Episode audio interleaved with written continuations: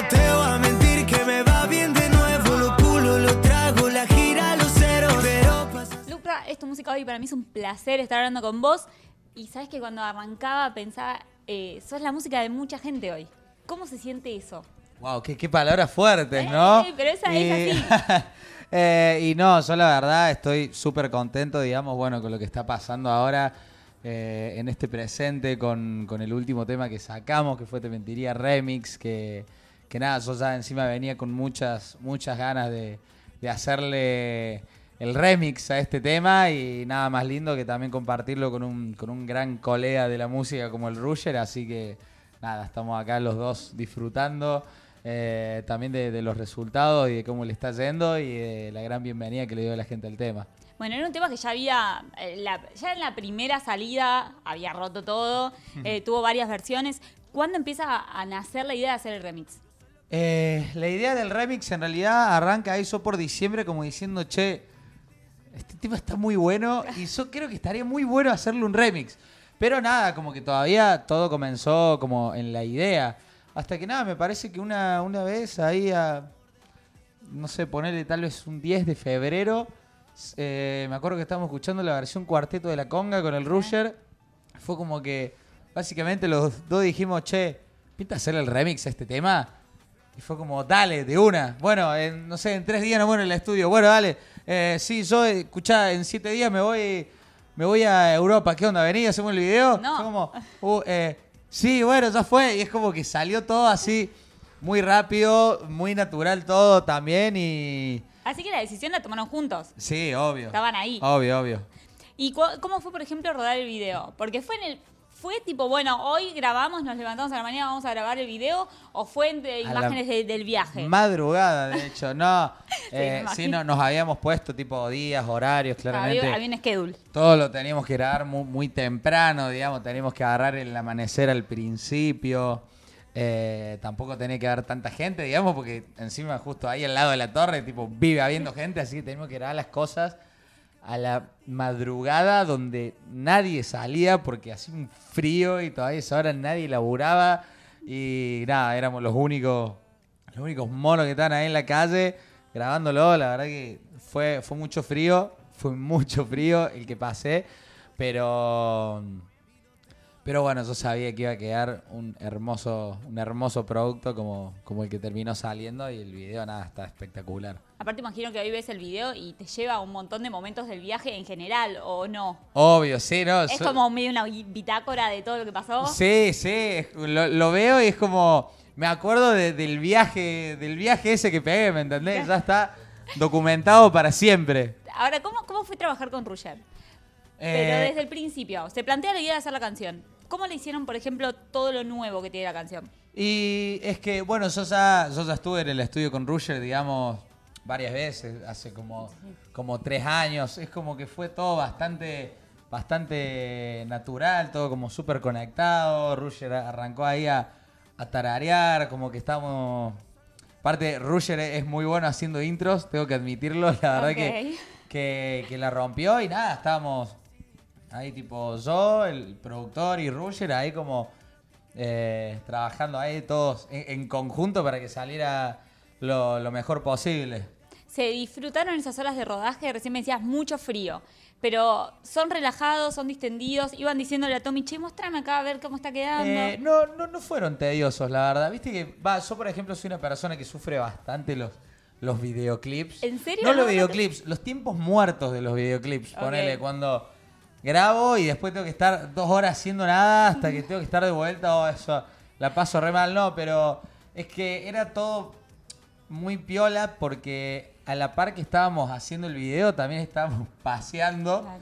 por, por Madrid, estábamos paseando por Francia, entonces era como, ni lo veíamos como, como que estábamos trabajando, era tipo, bueno, che, mirá qué bueno que está esto, tipo, obviamente nos fijamos en, en locaciones y todo eso, pero era como, che, qué lindo que está esto, tipo alta vista, o sea, uno disfrutaba al mismo tiempo grabarlo como apreciar el paisaje y todo. Pero esas imágenes iban dando ahí, bueno, acá grabemos, acá grabemos, o ustedes ya tenían pensado, y quiero en un momento la torre de fondo, quiero en otro momento. Eh, sí, no, ya teníamos todo Ya bastante tenían todo pensado. rearmado. Y eh, como que los días anteriores más allá tipo de pasear y todo, decimos, bueno, che, tenemos que visitar este lugar, ver a qué hora está bueno, a qué hora no hay gente. Es como que claramente estuvo bastante planeado también. Ya, ya, y ya no estoy para darte lo que antes te daba. ¿Te imaginabas la recepción que iba a tener? O sea, ya sabías que el tema era un hit, pero digo, todo lo que está pasando hoy con la canción. No, claro, eso, me imaginaba que le iba a ir bien, pero no me imaginaba que le iba a ir tipo así de bien como le está yendo, entonces, nada, como que me, que me deja flasheando un poco y, y nada, la verdad que, que está rompiendo cualquier expectativa que yo me, me estaba haciendo con el tema, sinceramente. Y vamos al principio, al principio, antes de que saliera la primera versión del tema. Eh, ¿Cómo nace este tema?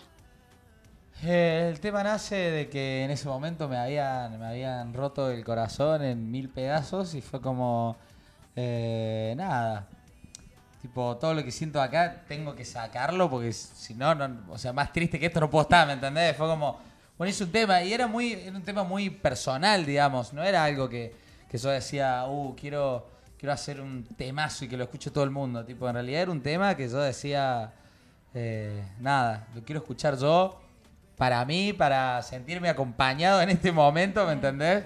Como que yo soy bastante, soy como bastante de hacer catarsis con, con mis temas y, y bueno, hasta que se lo empecé a mostrar a un par de amigos y, y me decían textualmente, amigos, si no saca esto es un boludo. Claro. Eh, y bueno, y, y así fue. fue, fue una gran, la verdad que fue una gran decisión haberlo sacado. Pero vos te dabas cuenta que era así, porque recién yo te decía, bueno, vos ya sabías que el tema era un hit, sabías que iba a pegar, no sé si tanto, pero te imaginabas que le podía ir bien, pero antes de sacarlo la primera vez imaginó que no, o sí, o vos ya le tenías esa fe. Yo le tenía fe porque yo siempre tuve muchos temas para sacar y, y como que pongo el, ojo en uno en determinado momento y digo, me parece que vos vas a estar muy bien en esta época del año, en esta fecha. Claro. Entonces como que, que nada, a ver, digo, se está como terminándose el verano, estamos todos como a lo mejor medio melancólicos y bueno, me parece que es un buen momento para sacar este tema. Y bueno, y ahí, y ahí fue eh, un 20 de febrero, lo saqué un día de mi cumpleaños, así que también lo, lo festejé ese día con, con todos mis amigos y nada, estuvo, estuvo re piola. Las decisiones son medio así, son, son medio intuición también en la carrera, en los pasos que vas dando. Sí, sí, como que. No sé, ahora siento que en el invierno ya sé más o menos qué temas Me gusta. son más de, de invierno, digamos, que, te trae más, te trae a lo mejor un poquito más de frío, es como que, que yo siento que cada tema tiene una estación, digamos. Por ejemplo, un lado triste es claramente de verano. Claro. Por más que lo sacamos cuando se estaba terminando el verano, pero bueno, eso Son circunstancias. Claro, son cosas que a veces uno no puede manejar, pero, pero sí, yo siento que cada tema tiene como una estación y una fecha y un momento. Y te mentiría si no te di- ¿Y hoy estás trabajando en esas canciones? Eh, ¿O ya las tenés listas? ¿Están ahí listas para salir? Eh. ¿Qué onda? ¿En qué se van tus días hoy? Y en mis días se, está, se están basando últimamente en estar todos los días en un estudio, llegar matado a casa, ver una peli y irme a dormir, pero bueno, tipo, de día, de día estoy, estoy bastante metido en, en mi trabajo y en mis cosas y a la noche por ahí me, dio- me doy un tiempito para, para descansar, para relajarme, para después arrancar el día piolita de vuelta. ¿Cómo es Lucra en un estudio? Que en un estudio es así. Eh, el productor va armando el instrumental, yo me pongo de cuclillas. No, ¿de- ¿por Y- qué cuclillas?